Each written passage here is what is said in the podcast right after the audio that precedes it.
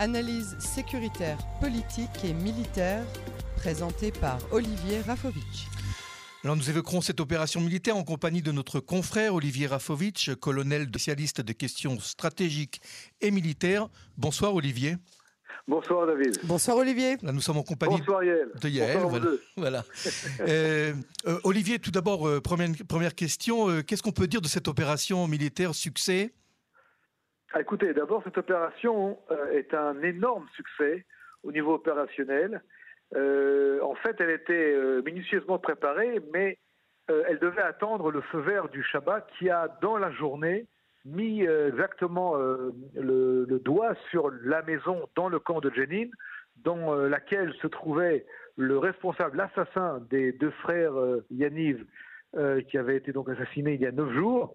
Et euh, à partir du moment où le feu vert est donné par le Shabak, l'opération se, met, en marche avec les forces spéciales de Tsahal, des commandos euh, de la police euh, israélienne, le Yaman, qui sont l'équivalent des Sayeret Matkal de, de les forces spéciales, qui sont une espèce de force spéciale paramilitaire du Shin Bet, et ils arrivent en plein jour dans, dans le camp de, de Jenin, encerclent la maison, vont essayer de faire sortir les terroristes qui savent exactement qui sont à l'intérieur euh, sans qu'il y ait de, de fusion de sang. Ils refusent de sortir et là euh, commence une opération qui va finir par euh, le tir de trois missiles vers, le, bâtiment, malgré le fait qu'on a demandé encore une fois aux terroristes de sortir, les, mains en l'air, ils, ils ont refusé.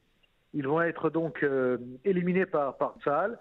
En le même temps, des centaines, j'ai bien des centaines d'hommes en armes autour de la maison euh, se mettent euh, en marche pour aller euh, essayer d'arrêter l'opération israélienne. Il y a des, appels de- du Moisin, il y a des appels par les groupes WhatsApp à l'intérieur de, la Casbah. Une opération antiterroriste qui aurait pu très mal tourner, mais qui heureusement se finit par une victoire, une réussite au niveau opérationnel, l'élimination des, terroristes, sept morts du côté palestinien, tous des membres soit de, des, on de, la, de la fosse au lion, soit comme le terroriste lui-même, un membre du Hamas qui venait de, de Naplouse.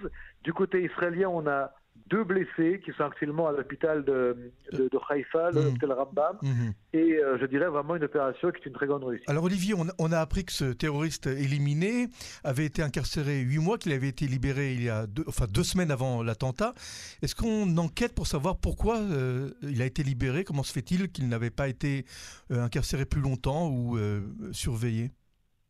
Alors, surveillé, il devait l'être, libéré parce qu'en Israël, il y a des peines qui sont, euh, qui sont, euh, qui sont limitées dans, dans le temps, comme vous le savez, euh, David. Et soit il y a des, échanges de prisonniers à un moment donné, soit il y a des libérations selon, le, selon la, la loi. Et encore une fois, on ne peut pas garder tous les prisonniers à vie dans les prisons israéliennes. Donc, à partir d'un moment où ils sortent, il y a effectivement le risque qu'ils repassent à l'action. C'était d'ailleurs le cas, je vous rappelle, où lorsqu'on avait libéré des prisonniers, des détenus en Israël en échange de Gilad Shalit, plusieurs d'entre eux étaient malheureusement revenus dans le cercle de la violence. D'ailleurs, dix d'entre eux avaient perpétré des attentats avec mort d'hommes du côté israélien. Mhm. Donc c'est très compliqué euh, d'éviter euh, euh, d'arrêter à 100%, je dirais, le, le cycle de la violence de ces, de ces gens qui sont imbibés, entre autres, d'idéologie islamiste, comme c'était le cas de, de ce terroriste-là, qui heureusement aujourd'hui a été éliminé. Oui, alors la Jordanie a condamné cette opération euh, de Tsahal. On s'étonne d'ailleurs parce que des membres du Hamas euh, sont aussi euh, les ennemis a pri- a priori de- du régime jordanien, du roi. L'autorité palestinienne, on n'a pas encore, on n'a pas encore entendu de réaction et c'est peut-être aussi un silence éloquent. Comment expliquez-vous en fait que la Jordanie et même l'autorité palestinienne défendent en fait des, des membres du Hamas qui sont eux-mêmes des ennemis jurés de, de ces, ces régimes-là?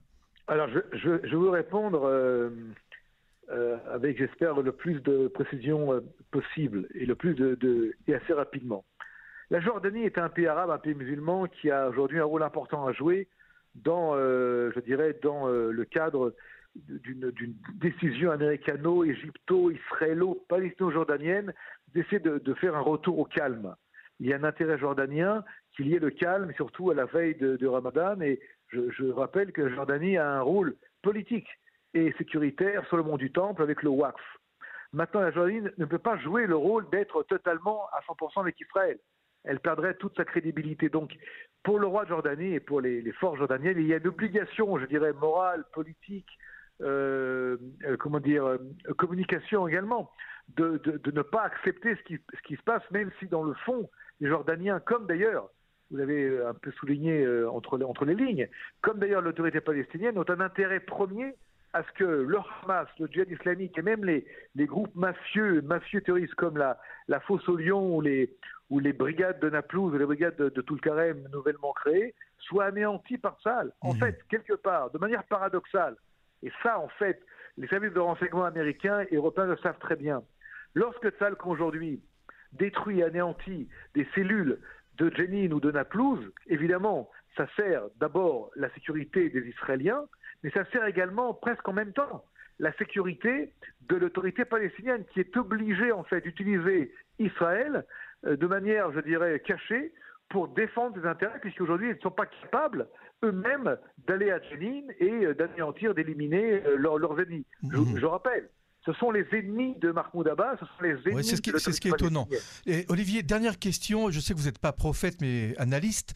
Euh, dans deux semaines va commencer, va débuter le ramadan. On a très peur ici de ce qui va se passer, on craint en tous les cas une montée de la violence. D'après vous, quel sera le scénario euh, du ramadan, du prochain ramadan 2023 euh, alors écoutez, à l'heure où nous parlons, et là je prends comme, je dirais comme base les discussions qui ont eu lieu et qui n'ont pas tellement été expliquées, mais qui ont été très importantes, qui ont eu lieu à Aqaba, où euh, depuis des années des années, enfin se sont réunis Jordaniens, Égyptiens, Palestiniens, Israéliens et Américains pour trouver, euh, je dirais, la, manière, la formule euh, pour calmer la situation. Maintenant, des choses également dépendent de la politique israélienne.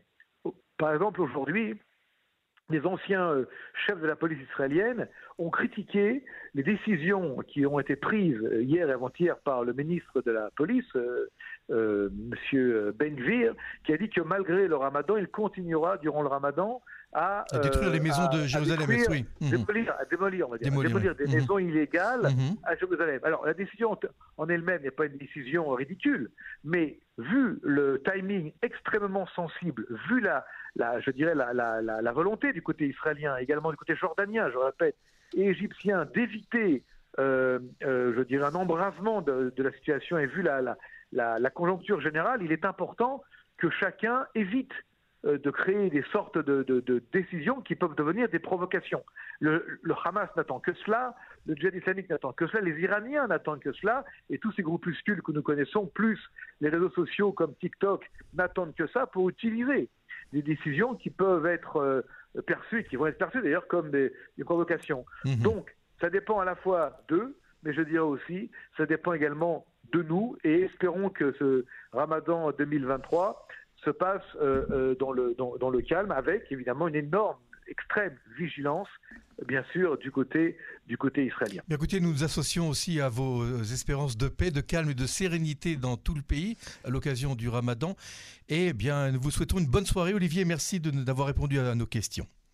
Merci beaucoup. Je voudrais juste une phrase conclure pour vous dire que l'opération aujourd'hui a montré l'audace, le courage de ces soldats de Tsahal et mm. soldates qui ont euh, fait quelque chose qui est extrêmement compliqué, extrêmement dangereux. Et vraiment, euh, je tiens, grâce aux ondes de Cannes en français, à les saluer et à leur dire merci. À les féliciter.